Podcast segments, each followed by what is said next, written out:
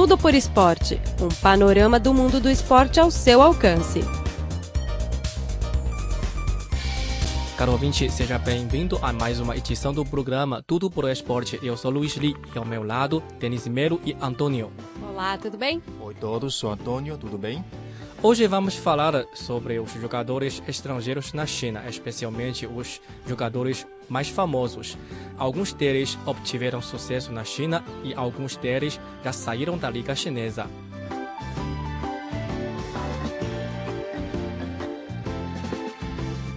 Em primeiro lugar, gostaria de falar de Dario Leonardo Conga. Ele é um símbolo do jogador estrangeiro que está na Liga Chinesa. Ele foi contratado pelo time Guangzhou Evergrande em 2011 com valor de 10 milhões de dólares americanos. Naquela época, bateu o recorde da Liga Chinesa e conquistou o título de melhor jogador da Liga Superliga Chinesa em 2013. Ah, e depois ele saiu para Brasileirão e depois voltou de novo para a China. No ano passado, ele sofreu uma lesão e depois não conseguiu continuar a jogar na China. Ele voltou para o Brasil, né? É uma pena para a Liga Chinesa também, mas isso demonstra o desenvolvimento do nível da Superliga Chinesa. Antônio, né? É, sim, eu concordo perfeitamente. Realmente, eu acho que Dario Conca ele acompanhou exatamente o, o calor, a febre do futebol chinês durante esses cinco ou seis anos. Então, Dario Conca ele jogou em Cantão e outra cidade, Guangzhou, uh, em Shanghai, Shanghai. duas hum. maiores cidades na China e também duas cidades com o futebol mais desenvolvido na China. E eu acho que, mas eu aqui só eu só gostaria de comentar, segundo a minha própria experiência, porque antes eu trabalhava num grupo de futebol em Dalian, eu gostaria de testemunhar, falar, mencionar um jogador eu, no, na minha opinião também é de grande sucesso, ele também é jogador do Brasil, ele é lateral esquerdo, chama-se Adilson dos Santos. Naquela época, ele transferiu da Europa, da Espanha, para Dalian em 2000, ano 2000. E naquela época, eh, a maioria dos clubes, ele só gostaria de comprar jogadores como atacante, meio campo, mas ele não quer gastar dinheiro em lateral e zagueiro, mas eh, Adilson dos Santos, Adilson dos Santos. Com sua extrema qualidade, ele provou que o investimento dele, do grupo italiano de, nele, é, é, é, compensável, porque durante esses cinco ou seis anos ele jogou em Dalian, ele conquistou três títulos da Superliga da China, duas uh, CFA Copa e também outros títulos. E depois ele saiu de Dalian, ele, ele jogou ainda na Coreia do Sul, no clube uh, Seul. E também no clube Seul ele jogou uh, por cinco anos e conquistou, ou quase conquistou o melhor jogador uh, da Liga da, da Sul-Coreia. E agora está, está aposentado, quer dizer, ele deixou a carreira como jogador de futebol e continua a ser um técnico assistente nesse clube. Uhum. No seu, para, para mim, esse jogador estrangeiro é o mais, mais impressionante jogador estrangeiro na, na Superliga da China. É, como a Superliga chinesa está desenvolvendo, cada vez mais jogadores famosos com capacidade fortes estão, estão vindo para jogar na China. Kunga é um jogador muito importante tanto nos times chineses como nos times brasileiros, como no Fluminense e agora Flamengo, né? Vai desempenhar também um papel muito importante, Denise? É, eu acho que para o Conca vai ser maravilhoso e para o Flamengo, que é uma das maiores torcidas do Brasil. Eu acho que atualmente ainda é uma das maiores. Uhum. E para ele vai ser um prestígio. Por mais que aqui na China você tenha um, um approach diferente, você vai ter o público chinês encantado pelo futebol essa coisa do glamour é, jogando no Flamengo, ele vai, ele vai sentir mesmo a veia brasileira do futebol, eu acho que vai ser estimulante para ele. E isso também acho que vai estimular outros jogadores no Brasil a virem para a China, mostrar o trabalho e voltar para o Brasil, voltar para a Europa, enfim, fazer essa esse intercâmbio de jogadores que é bom para todo mundo, né? Sim, sim. Conca é o motor do, do meu campo no futebol. Eu acho que ele é o primeiro jogador que realmente demonstrou o que o futebol mundial é para os torcedores chineses. Então, em minha opinião pessoal, eu acho que Conca é o, é o melhor jogador que eu encontrei na Superliga Chinesa. Independente do valor de transferência, tem alguns jogadores mais caros do que ele, mas ele desempenha papel ainda melhor do que eles. Sim, também Conca ele contribuiu para uh, aquele título, uh, título asiático da Asian Champions League de Guangzhou. Foi exatamente, eu acho que contribuição de Conca. Sim, aqui agora já tem muitos torcedores, já tem saudade dele né, ele disse que ele iria voltar para a China. Ele não quer ser um jogador que sai da China por fracasso, mas ele quer voltar, continuar seu sucesso na Superliga Chinesa. Sim, ainda que muitos torcedores chineses gostam muito do filho do Conca, porque o filho do Conca nasceu na China e cresceu em Xangai. Agora ele até pode falar em chinês. É, fala, fala, fala muito já, bem chinês. Já tem muita saudade de toda a família do Conca. Então aqui gostaria de desejar muito boa sorte para Conca. Além de Conca, ainda tem muitos jogadores eh, que conquistaram sucesso ou está conquistando sucesso na Superliga Chinesa, tais como Rogério Martinez. Ele está jogando pelo time Jiangsu Suning. Ele é colombiano e também Aaron Zahavi, ele é atacante israelense. Ele foi contratado em junho de 2016 pelo uh, pelo clube Guangzhou Rich, Rich and Fortune é, e depois, outro jogador brasileiro também desempenhou um papel muito importante na China. Ele é Ricardo Goulart Pereira. Ele foi, ele conquistou duas vezes o melhor jogador da Superliga Chinesa, né?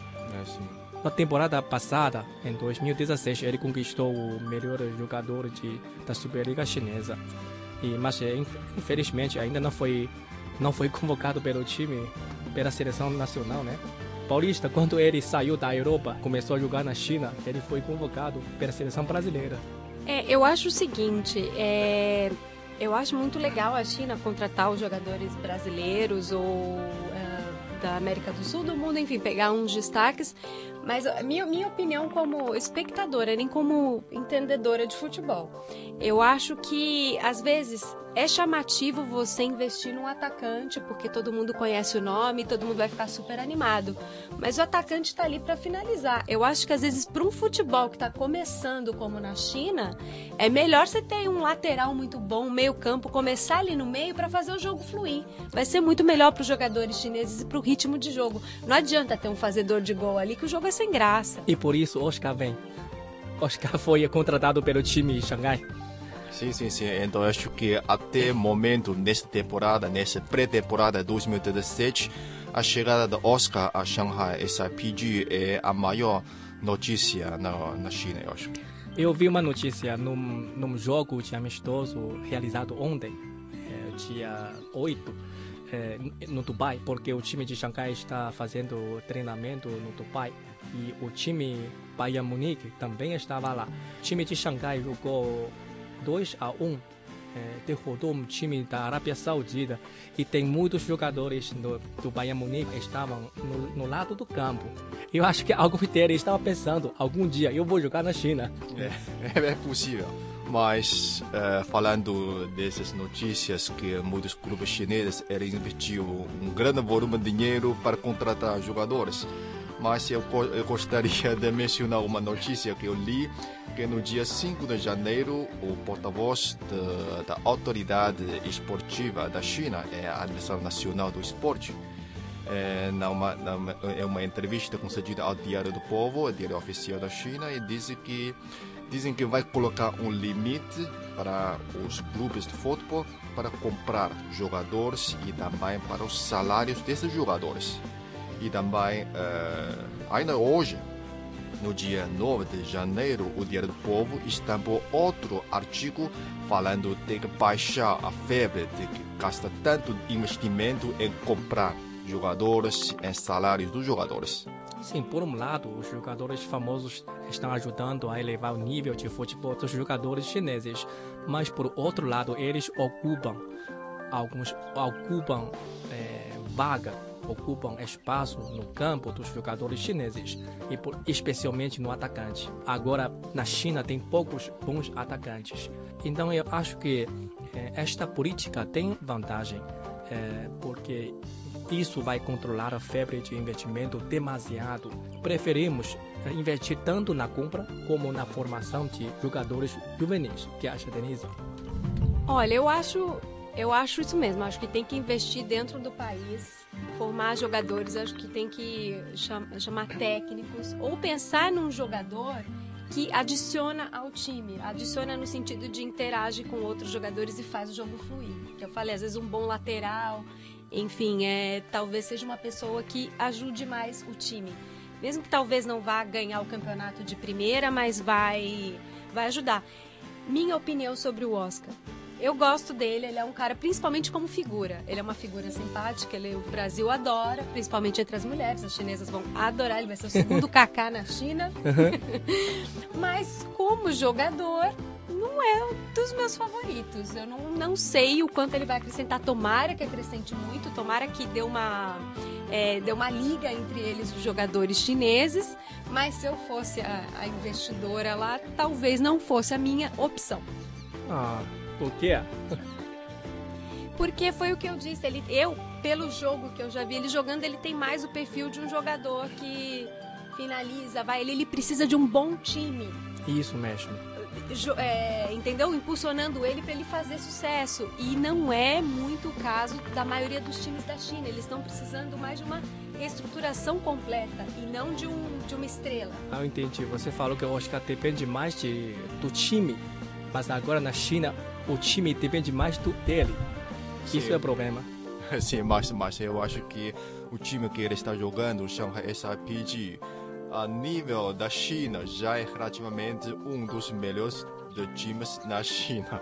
Por isso, Oscar na Superliga Chinesa vai não vai ter é, problema. Porque agora o nível da Superliga Chinesa está elevando. Por exemplo, é, embora Augusto Gil Paulista estejam jogando na China, eles, também têm oportunidade de ser convocados pela seleção brasileira.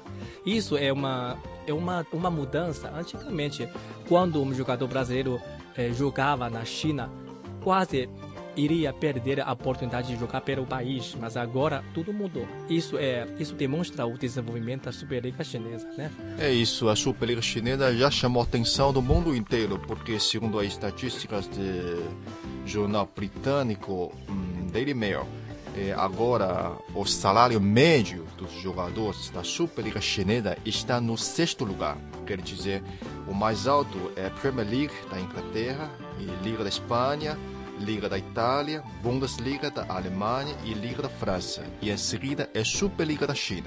A sexto lugar, né? Sexto lugar. Tá bom, tá crescendo, eu acho que é isso aí, é o futuro, né? Vai, vai começando aí de passo em passo e vai ser legal e eu acho que já deve estar tá acontecendo isso com as crianças, já deve ter um monte de chinês aí dando o sonho de ser jogador de futebol, não é? Isso mesmo, porque antigamente a seleção chinesa foi muito má, antigamente não jogava muito bom, então a, liga chinesa também sofreu hum, alguns escândalos, tais como corrupção, e por isso os pais não querem colocar seus filhos a jogar futebol. E por isso cada vez menos uh, crianças querem jogar futebol. Isso é o motivo porque agora os jogadores, bons jogadores chineses são muito caros na Superliga chinesa um jogador chinês custa mais caro do que um jogador estrangeiro. Tem um ponto a favor aqui da China, porque vou comparar com o Brasil, que é o meu país, é, é, um país que não investe tanto em educação, então às vezes tem até uma preocupação dos pais, né? No caso de classe média, classe média alta, falar meu filho vai ser jogador de futebol, é muito competitivo e se ele não fizer sucesso, deixa de estudar, qualquer coisa. A China tem um excelente sistema educacional e eu acho que é legal, porque mesmo que o, a criança resolva ir por esse caminho, ela não vai deixar o estudo de lado. Então você vai ter um atleta, um profissional, mas também uma pessoa que estudou, que vai ter, mesmo que vá para a área de esportes, vai poder ser um treinador, uma pessoa que tenha uma noção global da coisa. E isso é muito bom. Uhum caro ouvinte, terminamos o programa desta semana. Muito obrigado pela sua sintonia. Obrigado, Denise. Obrigado, Antônio. Obrigado a todos. Obrigado, Luiz. Obrigada. Tchau, tchau.